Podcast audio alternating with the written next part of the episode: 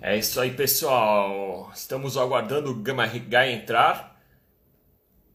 São... Falta um minuto para começar a live. Boa noite, Michael. Enquanto eu vou tomando aqui meu cafezinho, nos preparando para essa live que vai ser lendária. Vamos esperar a galera tá chegando.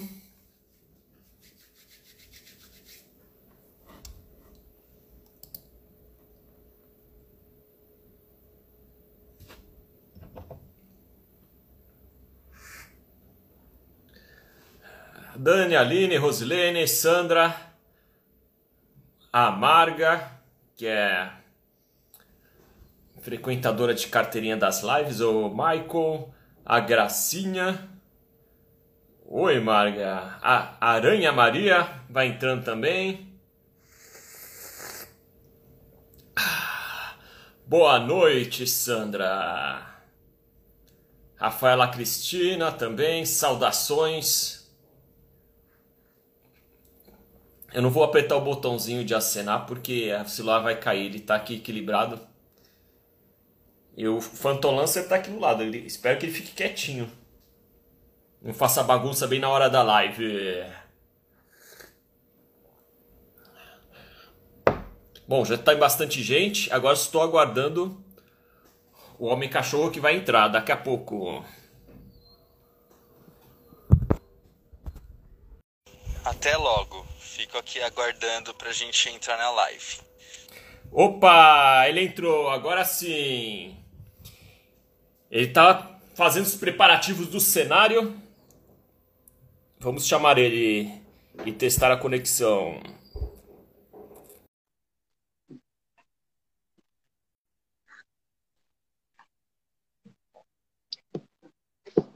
Aguardando a conexão com o Gama Rigai. Atenção, conectando. Aí sim, vamos testar o áudio. Está me ouvindo bem, ô Gama? Estou ouvindo. Está me eu ouvindo? Tô... Eu também estou ouvindo perfeitamente. Agora eu vou fazer a abertura para ele. Vamos fazer então aquela abertura bombástica que você faz. Vai, não sei, ah?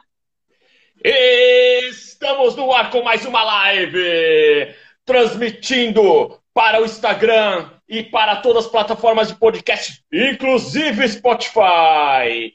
E hoje, um convidado especial, ele que é o Cadelão, ele é o Gama Ricae. Boa noite! E aí, meu turno, tudo bem, querido? Beleza!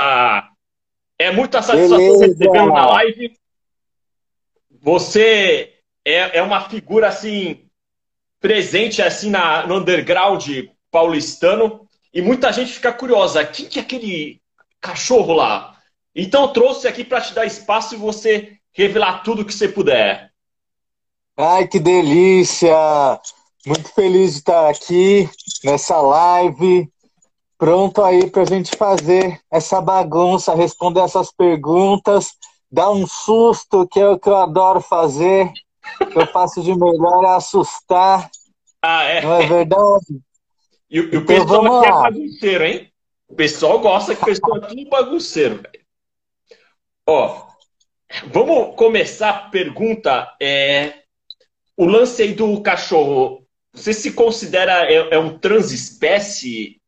É, o que, que significa o transespécie? Olha, é, transespécie, diferente do, do que o termo dá a entender, que é alguma coisa relacionada a gênero ou a trans, ele se refere mais a um estado de espírito e um estado visual que traz uma referência para quem está te vendo, para o espectador, traz uma referência não humana.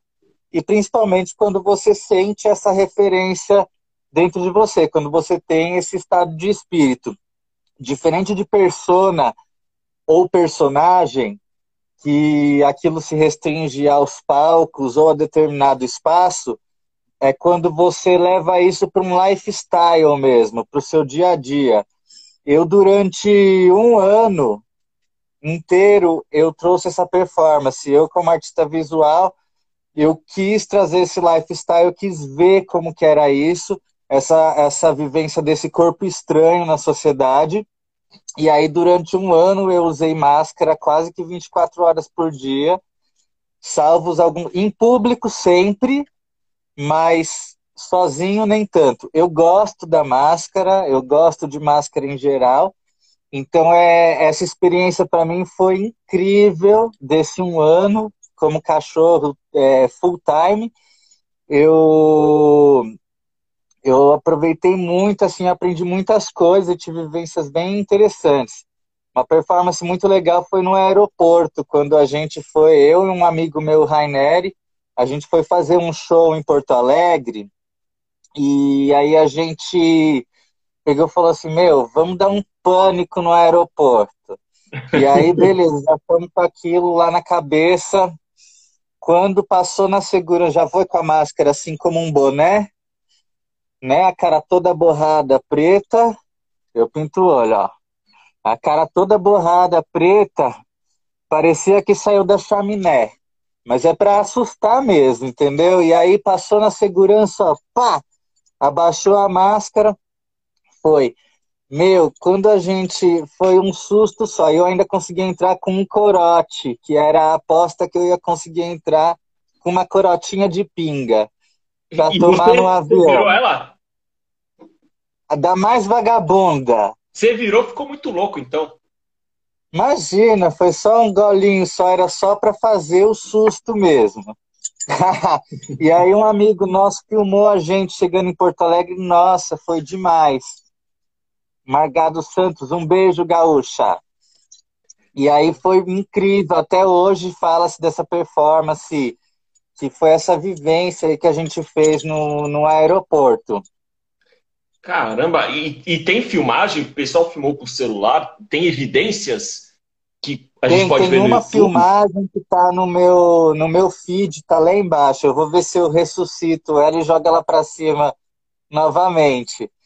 Show de bola. Ó, a, a Marga Gaúcha, eu falei uma semana atrás que ia fazer a live, ela tá falando dessa live todo dia. Acho que ela já virou sua fã, viu? eu, fã dela. Outro beijo pra Marga. O Raineri, que entrou agora, Raineri 86, foi ele que fez a performance comigo. Um beijo, Raineri. Minha grande parceira de palco. Já queimamos velas e velas nas costas, em muitos shows, para assustar. A Vampire House, a gente uma vez foi, eu fui, você chegou a ver essa performance que eu fui de Santa Satânica? De, dessa eu não fui. Eu conheço a Vampire House, já fui em algumas Vampire House, só que eu, eu não vi esse, esse dia que você está falando, não vi não. A gente foi eu e o Rainer, eu fui com uma auréola, assim, uma roupa vermelha, levamos umas velas. Aí a gente, ele, ele aguentador, né? Eu não aguento. Eu sou a performance, não aguentador. Ele aguentador, fomos lá e pem, derretemos a vela. Nossa, foi demais. Aquele som arrebentando. E, e, é, seu parceiro aí na performance, ele também incorpora algum personagem ou é tipo o dono do cachorro que segura a coleira? Como é que é ele? Ele é um cachorro também. É um cachorro também? E tem máscara e tudo também? Isso. Ah, a gente, há uns três anos atrás, a uhum. gente andava de matilha. Então andávamos em grupo de cachorros. Na rua, uma na cidade, e a, e a galera olhando. Nossa, era terrível, que a gente já chegava pulando as grades da boate, já subindo tudo, quebrando tudo, gritando, latindo. E assim a gente comentou uma cena forte do, do dog play, de cachorros. A gente conseguiu levar isso para para outro lado, né? Hoje em dia tem muita gente fazendo dog play, que é essa categoria do fetiche de máscaras de cachorro e tal. Mas tem a ver com o gente... trabalho ou não? Tem, tem a ver sim. Eu o meu trabalho com máscaras, a minha performance, eu gosto de trazer é, coisas que são mais underground, meio tabu. Então eu busco muitos elementos no fetiche. Uhum. E então assim, o, o, cachorro é do dog play. que é o brincar de cachorro, que são quando os caras colocam uma máscara de cachorro e aí eles têm uma persona e tal e faz toda uma brincadeira ali meio sexual também e tudo mais. Isso é o BDSM, né? O dog play. Uhum. E, e a minha outra máscara de boneca, quando eu completei um ano de cachorro, eu falei, vou entrar com uma outra performance visual. Aí eu trouxe a máscara de boneca que foi algo que eu conheci na Alemanha, são as Living Dolls, e aí eu comecei a entrar com, com a performance da boneca. Ah, tá. Então, assim, é, é Living Doll é, é, é, a pessoa que se veste com a boneca que coloca aquela máscara mesmo de plástico. E, e o comportamento é tipo boneca assim? Ou não? Ou, ou é como se fosse uma pessoa mesmo? É, esse é o seu outro, seu outro alter ego, né? Isso. Eu nem falo muito alter ego ou personagem, porque assim, eu não tenho um acting exatamente quando eu tô com uma máscara diferente. Então, assim, é, na minha casa, no meu dia a dia, eu sou gama. Uhum. Entendeu? Então, assim, as máscaras, elas entram para mim não só como uma performance, mas também como se fosse uma segunda pele, uma coisa assim, é, visual, estética, uma, uma, algo que, que me faz se sentir bem. Então, assim, eu não como ração. Já fizeram umas matérias minhas no site evangélico, umas matérias não autorizadas. Recriminaram eu, você? Quando eu vi. Oi? Recriminaram você, ó? Nossa, quando eu vi, eu não fiquei triste porque a graça era maior que assim, que eu como carne crua, coisas assim malucas, entendeu? Mas a, eu até pensei na época, falei assim, eu vou eu vou dar uma resposta, né? Vou fazer uma notinha e tal. Aí, falei, meu, quer saber de uma coisa?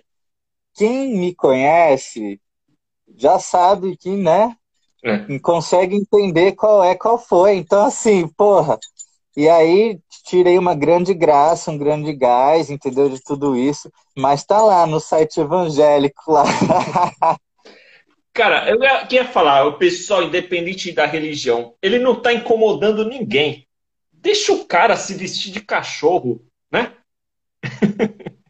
e assim, é, mas, esse, mas esse, essas, essas reações, né, Tuno, elas são já esperadas da performance. Você já tem que esperar isso acontecer. Sim, sim.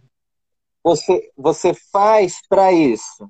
Entendeu? Então, assim, quando eu vou ao mercado de máscara de cachorro, eu já estou esperando isso. E aí, o que, que é, o, que que é o, o, o meu negócio como artista? Eu vejo a arte como uma grande, uma grande árvore. E aí você é, a, a, arte visual é quando você pega sementes dessa árvore e você planta. Só que cada pessoa é um solo, cada pessoa nasce uma coisa. Um então, jeito, assim, né? o meu objetivo como artista visual é quando eu chego em um ambiente, eu causo aquele impacto visual, e aí uma pessoa dali uma semana, um dia ou algumas horas mesmo, ela vai lembrar daquela cena e falar, puta, aquele cara vestido de cachorro no meio do mercado e tal, e isso vai criar coisas na cabeça dela que nem eu sei.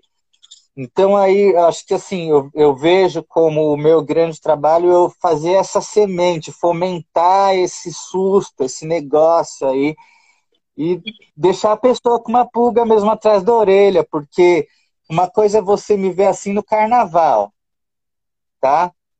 porque aí você vai passar. Agora, se você me ver assim em outro dia, o impacto é diferente, né? A coisa é diferente. E aí funciona. Por isso que eu falo, a linha que tem é, da, da, do trabalho visual que eu faço para uma fantasia é muito tênue, né? Uhum. Uma coisa que divide muito.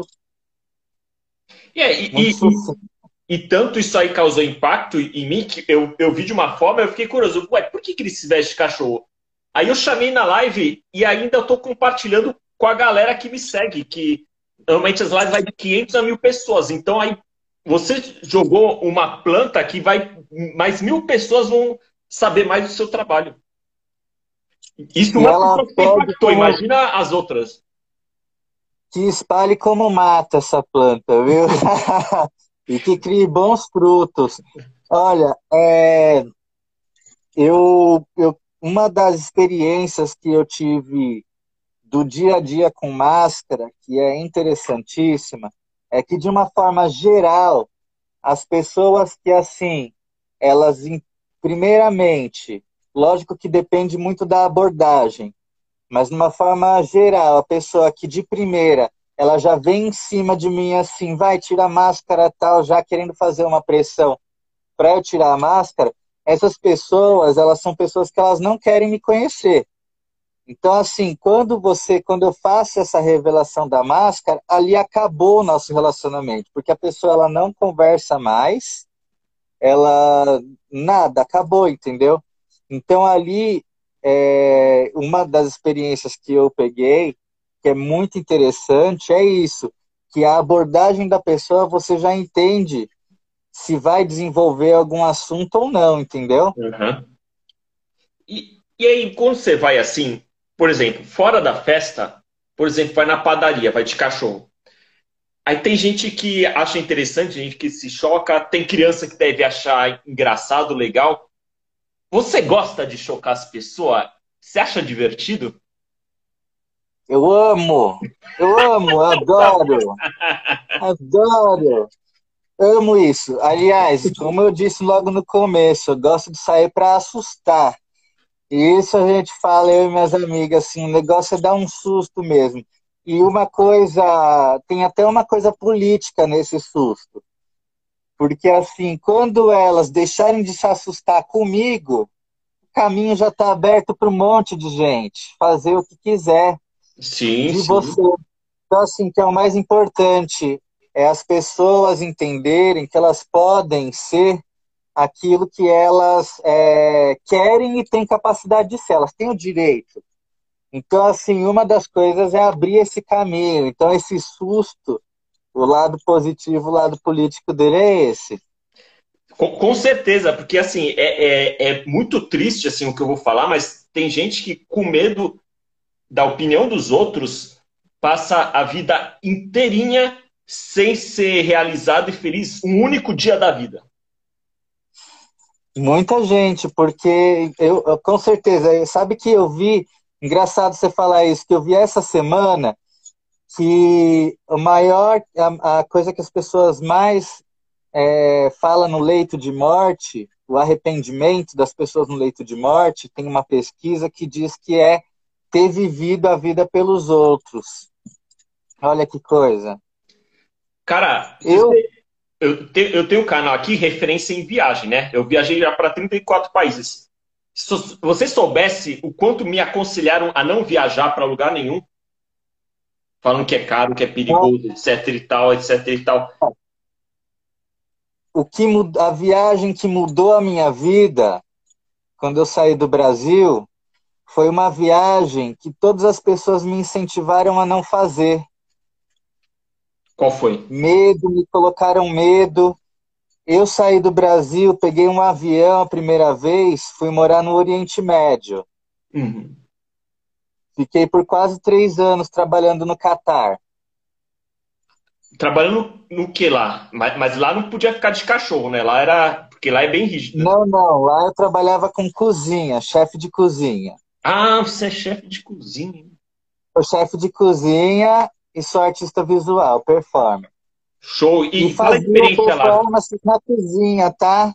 Fazia performances na cozinha, porque minha cozinha ela era toda de vidro, então eu tinha as minhas danças, tinha meus negócios lá, fazia fogo.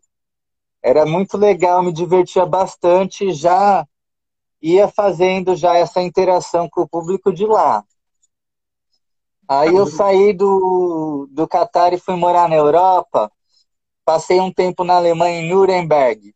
E lá eu conheci o dog play, as máscaras de cachorro e também as máscaras de boneca. Eu vi um na, documentário na no Vice sobre as Living Dolls da Alemanha. E eu fiquei maravilhado, assim, em êxtase, porque quando eu vi aquilo, mexeu muito comigo. Elas eram perfeitas. Um cara de tipo assim, 70 anos quase, mal conseguia andar, botou um látex na perna, um látex aqui em cima, uma máscara, virou uma mulher. Nossa, espetacular, perfeita. E aí eu falei, gente, isso é possível? E fiquei com aquilo, aquilo me deixou meio maluco. Dois anos depois eu consegui a minha máscara. Mas isso aí, isso que eu ia perguntar, é, você mandou fazer as máscaras, você que elaborou visualmente, ou não? Tinha pronta lá no catálogo e você, ah, eu quero essa do cachorro e essa da boneca. Um beijo, Dom Papai. Ó, é, a máscara de boneca eu já comprei feita. Ela é de um estúdio chamado Dream Mask Studio. É um estúdio que tem no Japão e na China. E eles o conceito deles de máscara é uma máscara que ela se parece com uma boneca, uma boneca realista, uma boneca tipo uma boneca sexual, uhum. tá? E então assim o olho, o olho dela não pisca. Você pode ver aqui, ó. Temos um olho que ele não pisca, tá? Eu enxergo pelo buraquinho aqui no meio. Sim. Tem cílios para ficar mais real pode passar maquiagem, o batom tá borrado aqui, tá? Aqui atrás, ó, é um zíper. Fecha com um zíper. Parece outra coisa, né? é, ó. Aí, a abertura é aqui na boca, tá? Ah, que você aqui. põe a língua para fora aí. E no nariz. E aí eu conheci na Alemanha e queria de qualquer jeito. Aí quando eu consegui trazer uma para cá, foi assim, nossa, maravilhoso. Fiquei muito feliz. E, e lá, assim, tinha cachorro, boneca, tem outros personagens? Sim, tem como citar alguns que você pretende futuramente também adotar? Não sei se você pretende adotar mais. Ah, não sei te dizer. Eu tenho várias máscaras aqui, né? Eu tenho essa máscara aqui que eu uso, eu fiz ela no carnaval.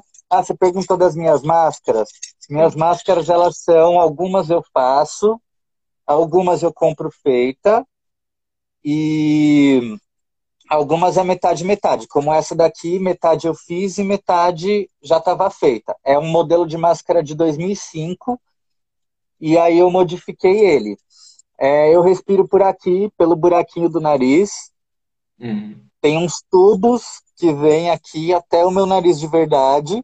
Caramba! E aí a minha respiração vem por aqui para não superaquecer. Um é beijo, bem Pedro Papo. Oi? É bem cara essa máscara, então, né?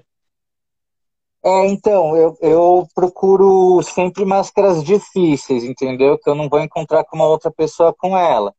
Então, por isso que eu demorei também dois anos para máscara de boneca e tal, e eu faço as modificações na máscara. Essa máscara não tem mais como conseguir ela. Primeiro porque ela deixou de ser fabricada em 2005, esse modelo, há 15 uhum. anos atrás.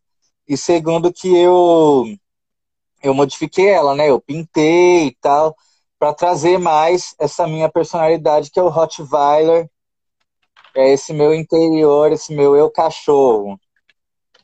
E aí eu tenho também essa aqui.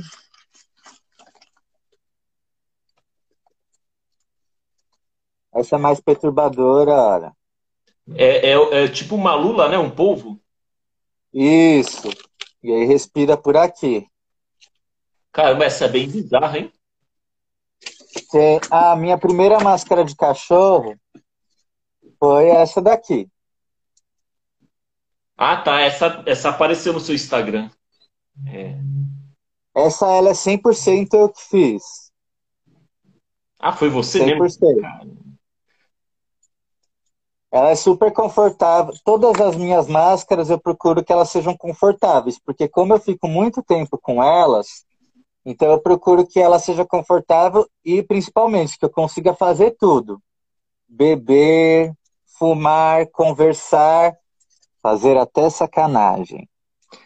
É porque que você passou um ano com ela? passou um ano, acho que em casa deve ficar mó calor, né? Ah, mas aí em casa, se eu tô de boa sozinho, eu ficava sem, entendeu? Sim. Era mais assim, se eu ia dormir na casa de alguém, já aconteceu, eu dormia com a máscara, aí vai no banheiro, dá uma lavada na máscara, e aí faz todo um. Eu tinha, tinha muito isso. Então, assim, meu momento, eu sozinho, eu ficava sem a máscara, tomava um ar e tal. Eu gosto da máscara, né? Além de tudo, eu gosto desse quentinho que fica assim. Eu sou aquela pessoa que quando dorme, pega o cobertor, faz assim, deixa só um buraquinho só para respirar e tá ótimo. E, e aí, assim, uma coisa que tenho curiosidade é o, o, a origem do seu nome, Gama Higai, tem algum significado? Aham, uhum, sim. Gama, porque foi o meu apelido quando, quando a gente juntou a nossa matilha. Aí tudo começou com o meu amigo Cacho Navarro e o meu outro amigo Beto. O Cacho é um mexicano, tá morando agora na Suíça, e ele trouxe o Dog Play, assim, uma máscara de São Francisco, e começou a fomentar as coisas aqui. Ele é um amigo meu de, de muito tempo atrás, e eu tinha voltado para o Brasil, encontrei com ele numa festa da Mamba Negra, e aí ele falou assim para mim, é, vou te dar um cachorro. Falei para ele, meu, eu não, né, cheguei agora no Brasil essa semana, tô vendo ainda um apartamento para mim, você quer me enfiar um cachorro? Nem pensar. Amanhã a gente conversa. Aí no outro dia ele veio com o Beto numa coleira com a máscara de cachorro. Aí tiramos um sarro e tal, e começamos a apavorar nos rolês. Aí o Cacho fez uma festa cachorragem de aniversário dele, foi quando eu fiz a minha máscara, e aí eles, o pessoal chamava ele de Alfa e o Beto de Beta. E aí começaram a me chamar de Gama. E aí que entrou o meu nome Gama. E o sobrenome Higai é numerológico porque eu precisava de ter um sobrenome por causa de várias coisas que pedem isso quando você vai fazer um perfil em alguma coisa. Então, quando você vai em algum evento que vão fazer o seu crachá, tem que ter sempre um sobrenome, não pode ser só o nome, entendeu? Então aí eu peguei e procurei um algo que numerologicamente fizesse um sentido e que fosse só isso, que não fosse mais nada, entendeu?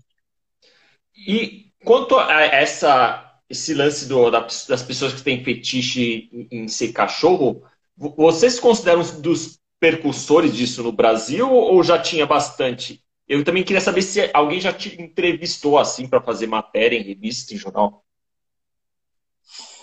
Eu me considero um dos precursores, sim. Eu, o Raineri, o Cacho, o Beto e o Presto.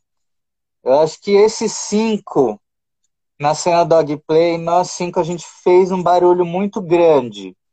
E aí depois vieram outras pessoas que fizeram também outro barulho tão grande quanto o nosso. E aí a coisa foi crescendo. Mas pelo que a gente foi buscar saber, até para não falar besteira, antes da gente tinha uma gata que fazia, uma Bill que fazia um cachorro dálmata com uma máscara feita de papel, mas uma máscara assim era legal pelo que eu vi na foto. Ia na festa Luxúria e ela fazia essa essa essa esse cachorro dálmata. Isso daí antes da gente. Fora isso, não tem registro de outra pessoa.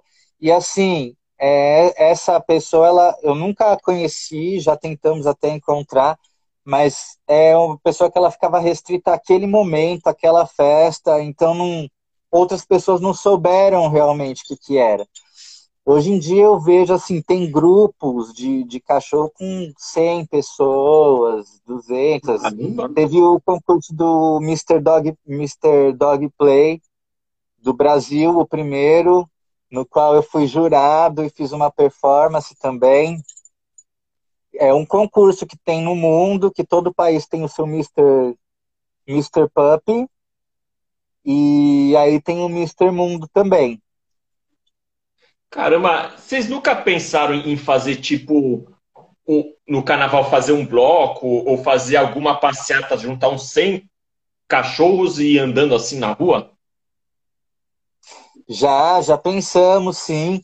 Só que para fazer bloco e tal, tem algumas burocracias aí e é um pouco dor de cabeça. É igual fazer festa na rua, né?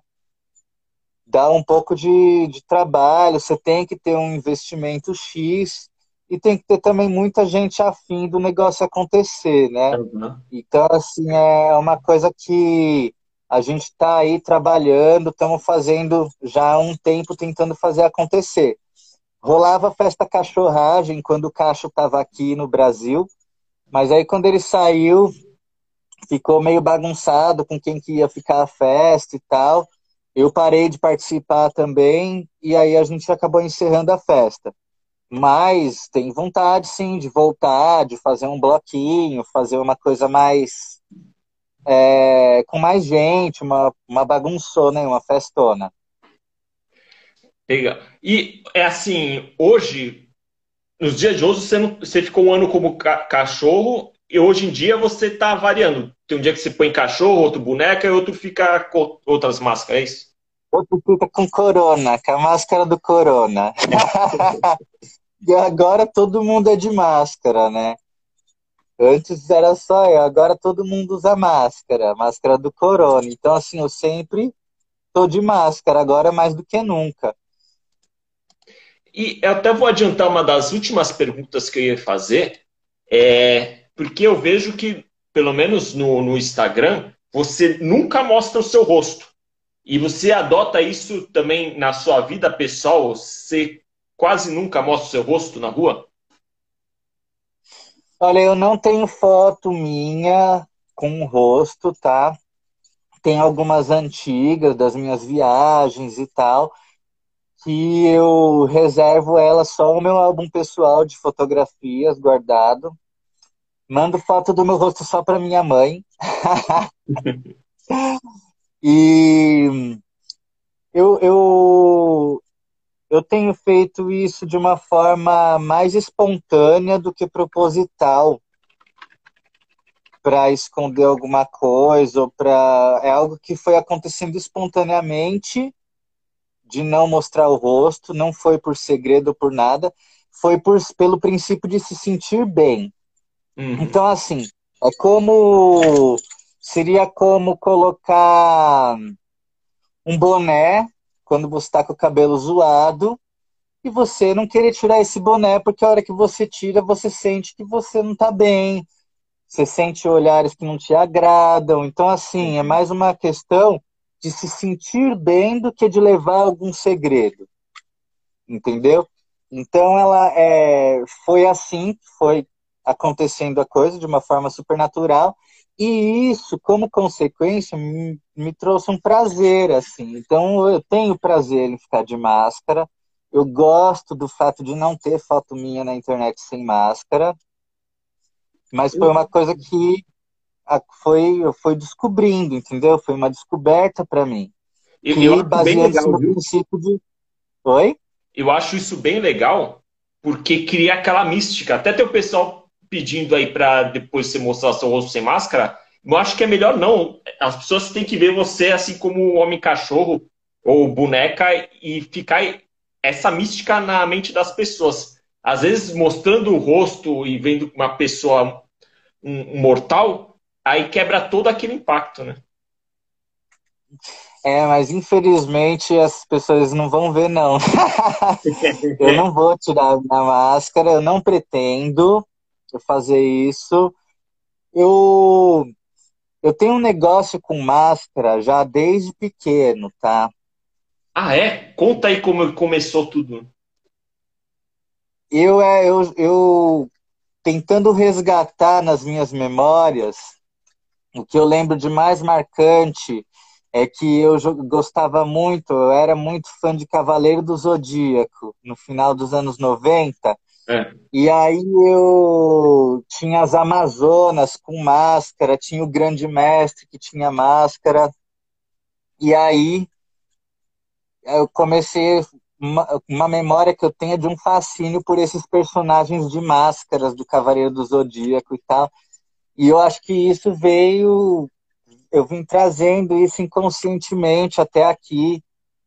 Meu tempo no Oriente Médio também é, me trouxe questionamentos a respeito da identidade, porque lá tem pessoas que não mostram o rosto, e ainda assim você vê elas lá fazendo foto de selfie, entendeu? Então a pessoa pega, vai lá, faz uma selfie, só que assim, é, tá só o olhinho aparecendo, tudo preto. Então aí você pensa assim, você traz questionamentos de o que é a identidade? Entendeu? Eu, quando eu. Primeira semana que eu tava com a máscara de boneca, eu tava numa festa, de repente chegou a Andrea Gran, DJ, chegou assim, olhou assim e falou: E aí, Gama? Eu fiquei passada, falei: Como que você sabe que sou? Ela falou: A sua unha, né? Que eu tenho meu jeito de pintar a unha. Ela falou: A sua unha, eu soube que era você. E aí, então, quer dizer, o que é a identidade? Será que ela é o rosto? Ou ela pode ser outras coisas? Verdade. Né? O que te identifica? Então, assim, isso também é um questionamento que a minha performance traz. Que a partir do momento que eu tirar a máscara em público, já não vai mais trazer o questionamento da identidade, do que é. A máscara também ela me coloca num lugar que eu não sou só eu. Eu sou você, sou Amargados, sou Raineri, sou todo mundo que está na live. Ela me coloca nesse lugar entendeu? Porque porque todo mundo a, a máscara ela traz essa identidade que ela, traz ela traz uma uma sensação de que você tá de igual, entendeu? Traz uma empatia para outra pessoa. Isso eu percebo muito. Cara, isso é Bom, legal. Também tem aquela... Oi? Isso é legal. É legal, essas, essas experiências que, que, sabe, me fomentaram, me deixaram assim, me fizeram continuar e ver assim de uma forma natural, sem interpretar personagens, sem fazer trejeitos, sem fazer vozinha, simplesmente sendo eu mesmo, entendeu? De uma forma natural. E isso, e isso trouxe essas, essas vivências que até hoje é muito legal. Você tinha me falado no começo de criança, eu vi uma vez só que a criança se assustou comigo. As outras vezes as crianças adoram. Sim, com uma certeza, E uma vez também que foi muito legal, eu e o Raineri, a gente foi fazer uma performance, era alguma coisa de faculdade e tal, que convidaram a gente para fazer a performance. E aí a gente entrava de cachorro na coleira, um amigo nosso puxando a gente pela coleira. Um fazia um cachorro mal, o outro fazia um cachorro bonzinho. E aí a gente tinha que ver como que o público naquele lugar iria reagir. Então, assim, o Rainer que fez o cachorro mal, ele saía puxando a coleira, fez xixi, derrubou as coisas, foi assim, terrível enquanto era de boa. E aí a reação das pessoas é muito interessante, que teve gente que chutou, teve gente que ficou no canto com medo assim da gente passar. Teve diversas reações e uma que foi muito marcante para a gente foi que no final, quando terminou tudo, que a gente já estava em pé, não estava mais sobre quatro patas, uma senhora chegou em mim, meu amigo, falou assim: para mim e para o Rainer. Falou: ó, é, sabe que essa experiência foi engrandecedora para mim, porque a minha vida inteira eu tive medo de cachorro. E agora, assim, eu sinto que eu me livrei disso, eu estou me sentindo muito bem, não estou com medo de estar do lado de vocês e tal, tal, tal, tal, tal. Então ela contou ali que ela contou como a semente que a gente plantou nela brotou, entendeu? Isso foi muito legal.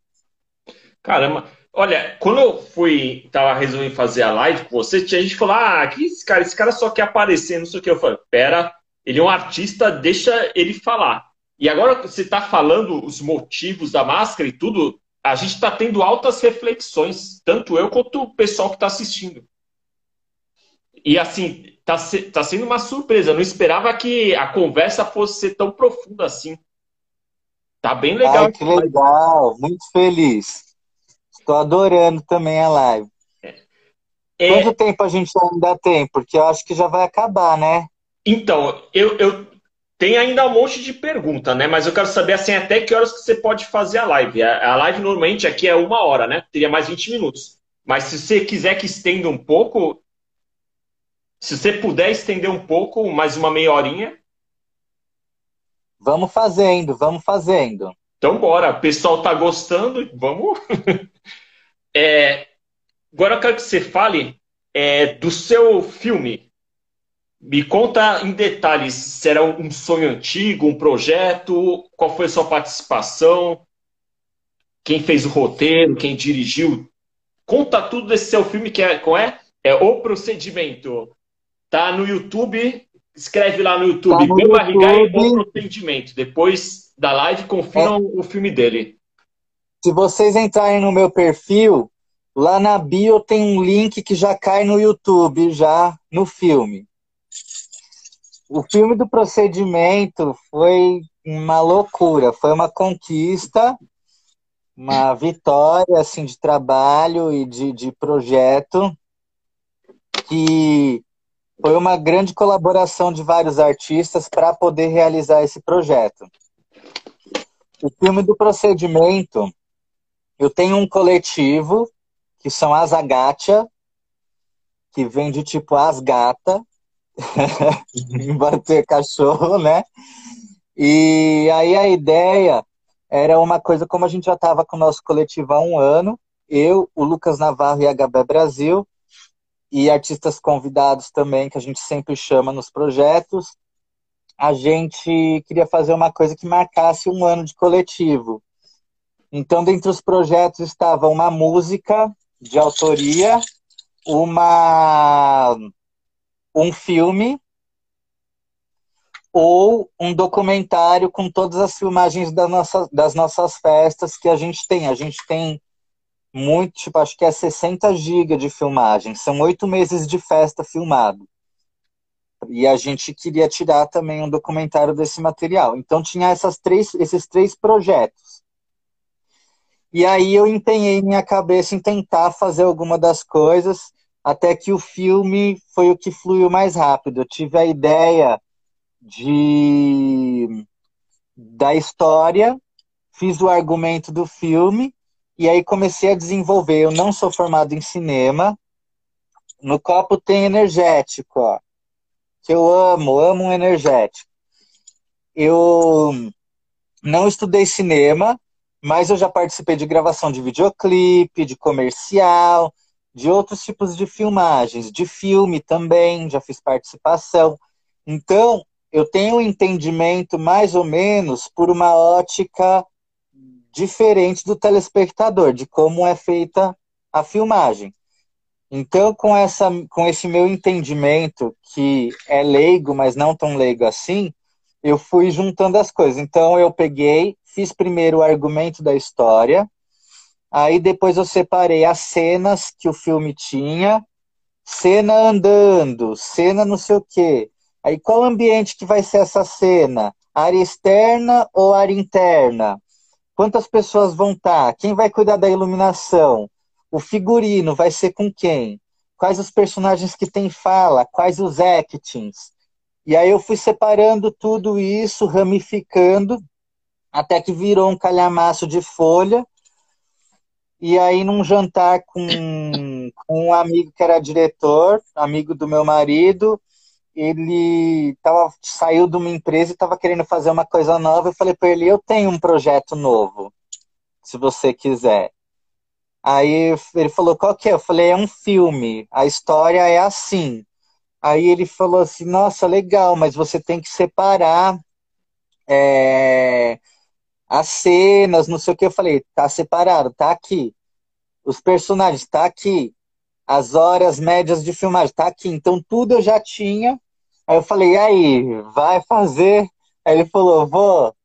Então vamos. Aí ele super abraçou o projeto, Ed Andrade, chamou outra diretora, a Larissa, e aí a gente foi juntando equipe e foi montando o filme. O filme, a princípio, era para ter mais ou menos 30 minutos, e aí, só que aí, é, devido ao orçamento, horas, material, para fazer a coisa ficar bem bonita e bem gravada, a gente tinha que reduzir para menos minutos. Uhum. Então, a gente reduziu em menos minutos. O meu projeto do filme era trazer um filme adulto, mas com uma coisa adulta que não seja pornografia tradicional. Então a ideia era fazer um pós-pornô ao estilo pornô chanchada, que é um estilo brasileiríssimo. Então a ideia do filme a princípio era essa e era colocar vários artistas. Então a gente tem um artista que faz colagem, tem um artista que faz é, no início, que é o Alex Pinheiro. Aí tem artista que desenhou todo o cenário, porque o cenário do filme é desenhado. Em chroma key, né? É, é, um pano verde atrás. Não, um, é, pano verde é só na abertura do filme que tem São Paulo pegando fogo na recepção da clínica. Uhum. Aquilo é que a tela é um chroma key. O resto era estúdio branco. Então ah. foi num estúdio todo branco e aí foi desenhado em cima do branco todos os, os elementos. Ah, tá que ficou mole, assim, Ficou ótimo. E aí assim a ideia era trazer vários elementos diferentes para um único filme, para uma única coisa. Então a gente tem as colagens, tem as dançarinas de estileto, a gente tem é, esse desenho do cenário e a história com os todas as pessoas que estão participando do filme são artistas do underground, entendeu? Que que eu chamei artistas parceiros. Então assim, é, a, a ideia do filme sempre foi essa: um material que unisse vários artistas, produtores uhum. de festa. Então o filme era longo porque ele passava por várias festas, ele mostrava os produtores da festa fazendo algum papel, falando alguma frase, ele colocava a maioria dos artistas da noite paulistana, alguns de outros estados. Então o projeto, a princípio, ele era esse, por isso uhum. que tinha também uma duração maior o filme. Mas aí a forma de é, era uma coisa, ou realizava o filme mais curto, de uma maneira bonita, ou deixava o projeto na gaveta. Sim, sim. E o mais importante era fazer acontecer e fazer bonito.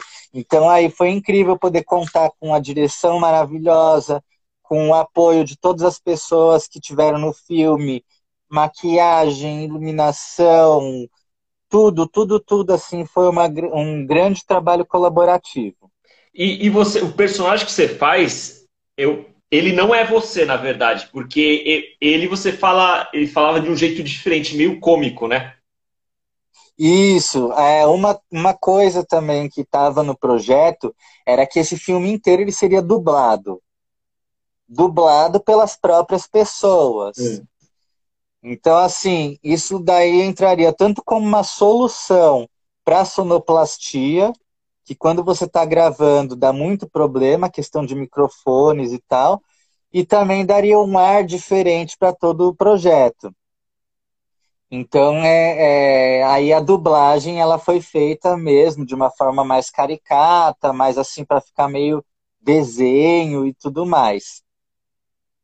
E na, no, no filme, a história do filme, ela é assim, é, é um cara que numa clínica pós-apocalíptica, o mundo está acabando, ele vai lá para realizar uma coisa que ele sempre quis, não fala o que, que é, e aí a realização, né, quem já assistiu o filme sabe.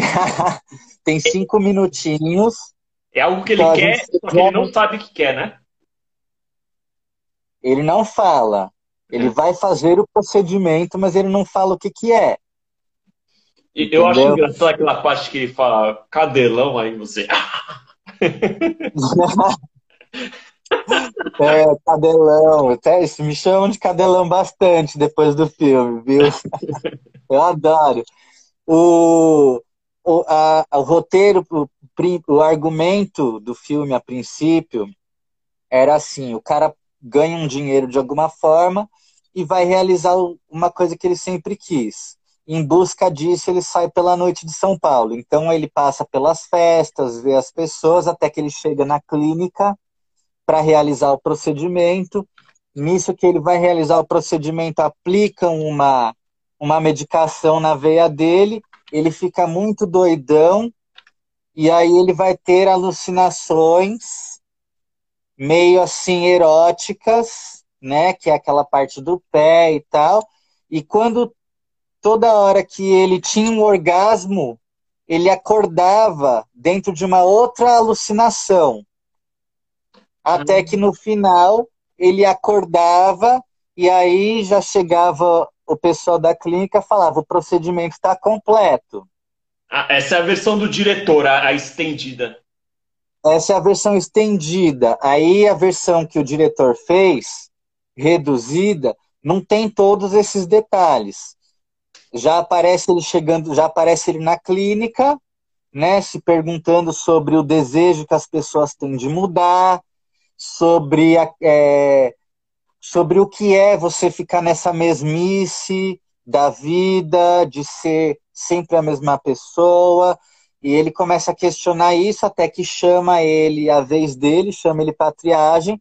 O diretor da clínica, né, que sou eu, a Lucas do coletivo chama ele, o diretor que sou eu, faço para assinar o contrato. E aí a Gabé Brasil, que é outra integrante do coletivo, chega de enfermeira, coloca ele na maca e aplica medicação. Aí, aí depois, o final, terminava numa grande suruba, numa grande festa, com todo mundo pelado, uma coisa maluca, que era como se fosse representando ali o nascimento da boneca, né? O nascimento daquele cara Não saindo da vida normativa. Oi? Não dá o spoiler do final aí. Não, esse é o final do filme longo. Ah, sim, sim, sim. Que, que não foi. A gente teve que reduzir então essa parte já é, são, entendeu? Ele foi reduzido, não teve essa parte. Mas a ideia de fazer um, um média ou longa metragem era ter todos esses elementos que foram encurtando.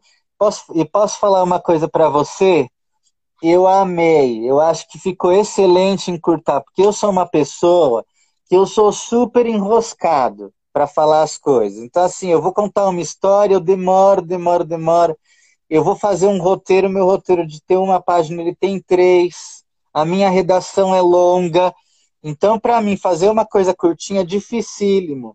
E ter, ver o trabalho assim feito de uma forma curtinha, que é mais fácil de, de assistir, né? Atender sim, sim. ao público. Quem hoje em dia para para ver 30 minutos de um filme, de um vídeo, sabe? Assim, é poucas pessoas. Entendeu? Então, você colocando num formato menor, ele tem cinco minutos. Você já encaixa em festivais e você, pessoa tem mais vontade de ver. Sim. Entendeu? Não torna uma coisa que se arrasta. E depois você pode fazer tipo um e-book com a história completa, descrevendo todos os detalhes, tudo que você elaborou inicialmente também. Ah, sim, eu ainda tenho as folhas com todos os detalhes do filme longo guardada. Eu pretendo um dia, talvez, é, gravar ele de forma longa. Mas agora o meu projeto para filmagem já é uma outra história, um outro filme aí que eu estou pretendendo gravar nesse ano de 2021. Esse que é a perguntar. O próximo projeto.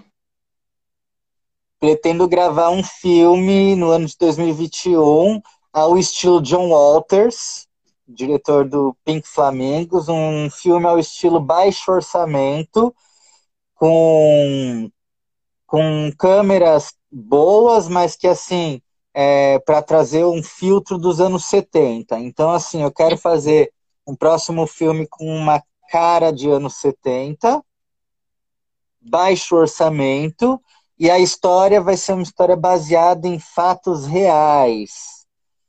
fui fazer uma viagem para Serra da Bocaina. Lá eu fiquei sabendo de uma história em volta da fogueira. Fiquei sabendo de uma história maluca, baseada em fatos reais, de uma casa que tem lá, que eu não vou contar a história inteira, tá? Para não fazer o spoiler do filme. Mas basicamente é uma casa que, que era de um, de um personagem da história brasileira, um conde, tá? E essa casa ela ficou fechada há muito tempo e aí ela foi comprada por duas bichas malucas, donas de antiquário em São Paulo, nos anos 70. E aí essas bichas levou um monte de quadro, um monte de coisa dos anos 70, assim, antigu... É, levou um monte de antiguidades de muito antes dos anos 70, né? lá para essa casa, montou assim o lugar e fez tipo uma pousada. Só que elas eram meio excêntricas, então elas davam chá de lírio para as pessoas que iam lá e faziam loucuras, tá? E aí tem duas fases desses, dessas personagens, dessas pessoas que viveram na casa.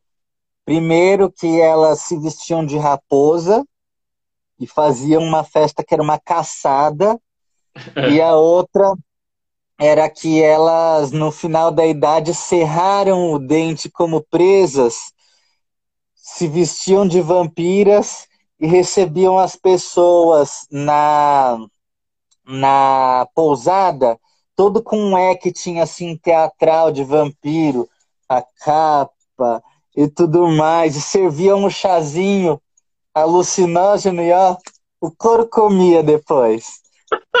Aí, aí o filme que eu, que eu quero agora fazer, que eu tô roteirizando, é todo baseado nessa história, baseado em fatos reais aí. Você assistiu o filme, ó, o couro comia no filme. O couro comia. a ideia é a ideia é fazer uma comédia com também uns elementos assim meio assustadores, mas assim uma coisa bem pastelona mesmo. E eu tô pensando no, no tempo, eu tô, eu tô realmente eu tenho pensado que o melhor vai ser fazer também curto. Sim. Ou dividir em séries, entendeu? Se fazer longo, transformar isso numa websérie e não em um filme e ir soltando capítulos, entendeu? É uma boa ideia também, é uma boa. Se, se não custar nada, se não custar mais para fazer mais longo, for só questão do formato para a pessoa assistir, você pode fazer uma websérie, realmente. Eu acho que fica melhor também para quem está vendo, né? Filme. Hoje eu fui assistir um filme brasileiro antigo, uhum. de 71, para pegar umas referências. E aí eu percebi que o cinema antes ele era mais arrastado, assim, sabe? Uhum. As cenas, elas são. É, é muito tempo mostrando o mar fazendo onda, é muito tempo mostrando o vento soprando a folha, umas coisas assim que é legal quando é, é legal ainda quando você tem um apelo fotográfico na cena. Sim. Mas, assim, numa forma geral, arrasta o filme, sabe? Fica um pouco. E aí eu tava percebendo isso. Eu lembrei até de uma entrevista do Zé do Caixão, que ele falava do último filme que ele gravou. Que ele falava assim: porra, não faz mais cinema como antigamente. Eu vou cortar uma árvore, eu tenho que fazer documento disso, tenho que encontrar o lugar para cortar, tem que ter segurança, não sei o que, não sei o que. Claro, o mundo mudou, né? Mudou para melhor em muitas coisas. Mas, assim, é, é, é uma dificuldade quando você vai fazer um filme de baixo orçamento, essas coisinhas, entendeu? Porque aí Sim. você vai fazer um filme de baixo orçamento, você não pode chamar um produtor para fazer esse tipo de trabalho, uma equipe que faça esse corre. É, então são, são coisinhas que dificultam a produção. É, esses do baixo orçamento, acho que assim, é, quando você não tem muitos recursos para fazer cenário, efeitos, o ideal é você focar muito no roteiro, fazer um roteiro que prenda a atenção e aí acabar saindo barato, com poucos cenários. É, eu vou até dar um exemplo, uma dica, você deve ter assistido esse filme, do diretor que eu gosto muito, que é o Gaspar Noé, que ele fez um filme chamado Clímax, que tem até no Netflix. O cenário é só um galpão, o filme inteiro, e o filme é sensacional, cara. Eu tô louco para ver esse filme do Clímax. Já me falaram dele. É demais esse filme, cara. Vou é, cutucar é... o meu marido pra gente assistir no Netflix. Ele gosta de um Netflix. Eu é, sou mais retrô. Ele, e assim, esse filme toca na ferida em muitos pontos. A maioria das pessoas não vai perceber. Que, assim, às vezes tem uns diálogos que são um pouco muito comuns, clichê, mas você, olhando a reação das pessoas, é como a vida funciona realmente. Muitas e... entrelinhas no filme, sim, né? Sim. E quanto ao seu marido, eu queria saber, ele também é, manja de arte, ele te ajuda nos seus figurinos? Ajuda. É, bom, marido que trabalha com moda, né? Então, assim, ele, ele me ajuda.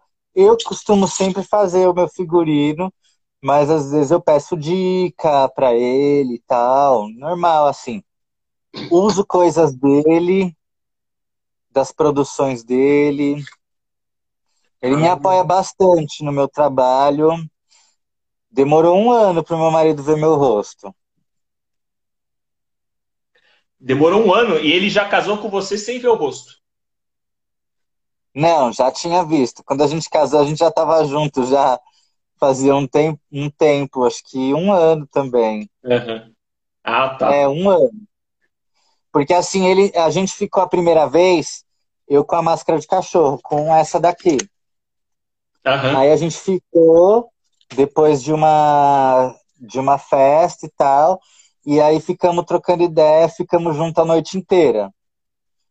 Aí eu não mostrei meu rosto. Fui embora, não mostrei meu rosto, entendeu?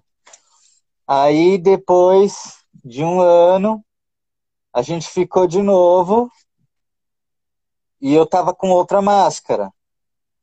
Aí a gente começou a trocar ideia. Aí ele, ai, eu acho que eu já fiquei com um amigo seu. Eu falei, não. Num dia assim, assim, assim, com a roupa assim. Ele falou, eu falei, era eu. Esse final que ele gosta do seu interior, né, velho? Isso. Aí era eu e tal. Aí esse dia eu mostrei meu rosto para ele. Uhum. Aí a gente, depois desse dia, a gente nunca mais se largou. Muito legal. E aí foi louco que o dia que eu mostrei o rosto pro Dudu, Logo depois, eu tinha uma foto marcada para fazer, uma sessão de fotos. E aí eu cheguei na casa dele, a gente ficou junto e tal. Aí eu falei, bom, eu tenho que sair porque eu tenho que fazer sessão de fotos agora de manhã. Aí ele falou, ah, tudo bem, eu entendo, sempre eu tenho que correr para fazer esse tipo de trampo e tal. Não, vai lá, te dou maior apoio. E aí, quando eu cheguei na sessão de foto e tal, depois que terminou, a gente descobriu que a melhor amiga dele estava produzindo a foto e a outra amiga antiguíssima também, das melhores amigas, era a fotógrafa. E, tipo assim, ninguém sabia de nada, entendeu? E aí ele me perguntava assim: Você conhece a Mística? Que é o. Mística é o, o Instagram da amiga que estava produzindo, né? Uhum. Conhece a Mística? Não, não conheço. A Mística, assim, não, não conheço. E a Mística que estava me chamando para foto, porque o nome dela é Vanessa, entendeu? Ah. E aí eu falando com a Vanessa e tal, até que por um stories ele descobriu que, eu, que a foto que eu ia fazer era com as amigas dele. Show. Ô, ô Gama, é, uma outra pergunta que ia fazer para você Claro, isso antes do Covid, né? Como está enxergando a cena underground paulistana, as festas, é tipo Vampire House? Acho que foi o Voodoo Hop que começou tudo isso. Ao menos eu vi que aumentou o número de festas underground e tal. como você vê, você que deve estar mais tempo no cenário, como você enxerga o cenário atual, né, assim, antes da Covid, em relação antigamente, há 5, 10 anos atrás? Olha, falar de voodoo hop é falar de raiz, né? Porque eu acho que assim, a voodoo hop que há 10 anos atrás abriu esse caminho de uma certa forma e plantou a semente dela que surgiu aí outras festas que, que, que bombam, que ganharam sua popularidade com aquilo que a Voodoo Rock começou fazendo, que eram as festas na rua, as festas abertas, com som de qualidade, com visuais de qualidade e o melhor de tudo, para todos, né? Exatamente. Inclusiva, de uma certa forma. Então, assim, é, juntando pessoas em comum, juntando artistas em comum que queriam essa energia, esse acontecimento. E aí, depois disso, tem você tem Mamba Negra, Caps Lock, é, inúmeras outras que foram vindo depois, derivadas dessas. Então, foi muito bafo, acho que o que, que a Voodoo Hop fez e de, de abrir esse espaço e tal e reverberou, reverberou, tanto em curto, médio, como em longo prazo. Em longo prazo, esse resultado que a gente tem agora, dessa cena underground maravilhosa. Gente, isso daqui é uma cena underground, assim, para botar muitos aí, muitos países no chinelo, entendeu? Sim, sim com certeza. Porque, é, quando eu isso antes de eu voltar para o Brasil. Eu estava na Europa, eu vi cenas das festas que estavam acontecendo aqui, em galpão abandonado, em antigas fábricas, e assim, festas super inclusivas, ou a preço popular, ou mesmo de graça. Toda a egrégora, todo o cenário, todo, toda a música, o acontecimento. Nossa, eu falei, gente, que muito louco, assim, que coisa forte.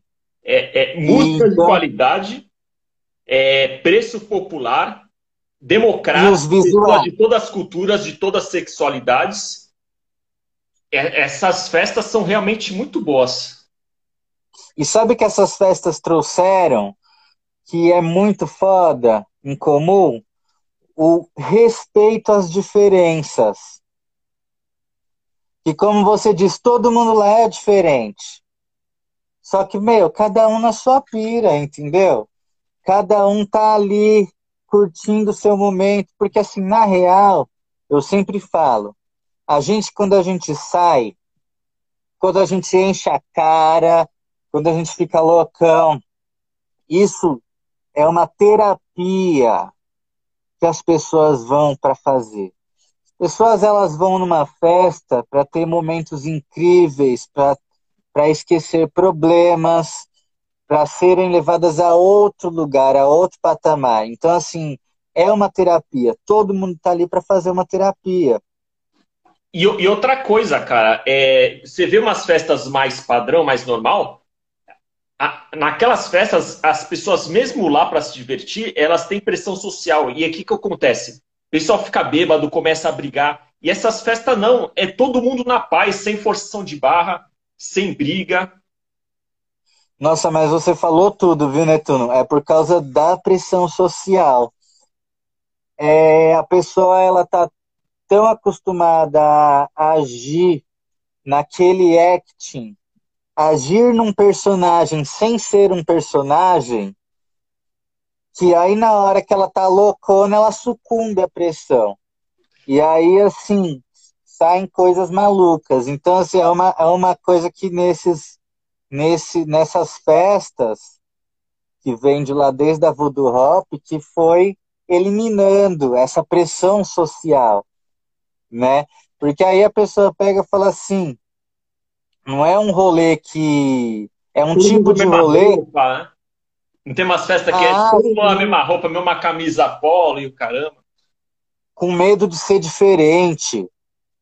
É um medo de ser diferente do pessoal. Olha, eu sou muito. O meu marido ele é fã de uma, uma mulher da moda, chama Diane Vreeland, ela. E eu sou muito uma frase que ela fala, que ela falava para os filhos dela. Eu acho muito isso. Ela falava assim: é, é, seja o pior ou o melhor aluno da sala. Não, não seja meio. Ou você seja o melhor ou você seja o pior. Entendeu? Então, assim, celebrar a diferença, seja ela qual for, é uma coisa boa, porque somos diferentes. Sim, inclusive. É, essas festas, elas celebram a diferença. Inclusive, o intuito desse canal são viagens, mas também conhecer a cultura, as culturas diferentes dos países. E uma festa dessa, você vê que na sua própria cidade, a diversidade de culturas que você vê. É, já é um show à parte, você ir na festa e ver pessoas diferentes se vestindo diferente. É, aí você começa a aceitar, entender a cultura de cada um. Cada um tem uma cultura. Com certeza. E, é, e, e também, uma coisa que você sente muito quando você está nessas festas é que, tipo assim, a pessoa do seu lado ali, ela está sendo ela mesma. Entendeu? Ela não tá assim, tipo, é diferente de você ir num lugar que tá todo mundo de terno, né? Pinguinzão ali, que você, você fica na dúvida, será que esse cara ele é assim mesmo? Será que ele é legal? Será que ele é uma pessoa ruim? Qual, qual que é? Você tem uma dúvida quando você. Agora, se você vê a pessoa ali, ó. Meu amor, se o cara já virou três copinhos de vodka, ou até menos que isso, e da forma que ele tá agindo, tenha certeza, ele é assim, viu? Lá dentro, dentro, ele é assim. É o lado selvagem da pessoa que o, que o álcool desperta às vezes, né? Ô, ô, ô Gama, é, vamos chegando ao final da live. É, até meu gatinho acordou agora. É, o espaço é seu. Pega aí uns cinco minutos e dê suas palavras finais, o que achou da live. Pode fazer o seu jabá. Fica à vontade. Olha, eu adorei a live. Tô aqui tentando acompanhar alguns comentários, mas sou meio. Ai, que gracinha! Que ele tá bravo. Meio. Tá bravo. E aí, mas eu queria mandar um beijo para todo mundo que participou da live, meus amigos, meus novos amigos, e os, quem não me conhecia, que se considere também meu amigo, minha amiga. Foi maravilhoso, adorei esse momento. Gostei muito de falar também as coisas, os causos, e é isso aí. Adorei, adorei. Adorei também a gatinha no final. Aliás, a primeira palavra que eu falei na vida foi gato. É mesmo? A primeira coisa que eu escrevi foi gato. E o primeiro desenho que eu fiz foi um gato. Caramba, quem sabe um dia você também vira o homem gato, né? Compra uma máscara de gato. Olha, é... vai saber, pode ser, mas eu não acho que não, viu? Porque é. com tanto gato na minha vida eu ainda não fui. Sabe que quando eu era pequeno tinha 36 gatos em casa, hein? Caramba! Muito gato. É, bastante. É, é isso aí, Gama Rigai. É, eu fico muito grato por essa live, por ser, ter cedido o seu tempo. E assim, você esclareceu muitas coisas, mostrou o lado artístico. Muitíssimo obrigado, cara. E assim, quando você lançar esse seu segundo filme, pode contar comigo para divulgar que eu vou ter o prazer de divulgar o seu próximo filme. Eu amei, amei a live. Muito obrigado pelo convite. E não só divulgar, mas se você também quiser participar do novo, do novo filme, fazer uma participação especial, vai ser ótimo. Vou adorar ter esse espaço em aberto. Tá Show bom? de bola, manda o roteiro aí. Claro, claro. Assim que eu terminar o roteiro, a gente já conversa, eu vou adorar e vamos se falando. Fiquei muito feliz com a live, viu? Foi incrível. Valeu, Cama! Uma boa noite. Brigadão. Boa noite. Um beijo e uma lambida para todo mundo. É isso aí.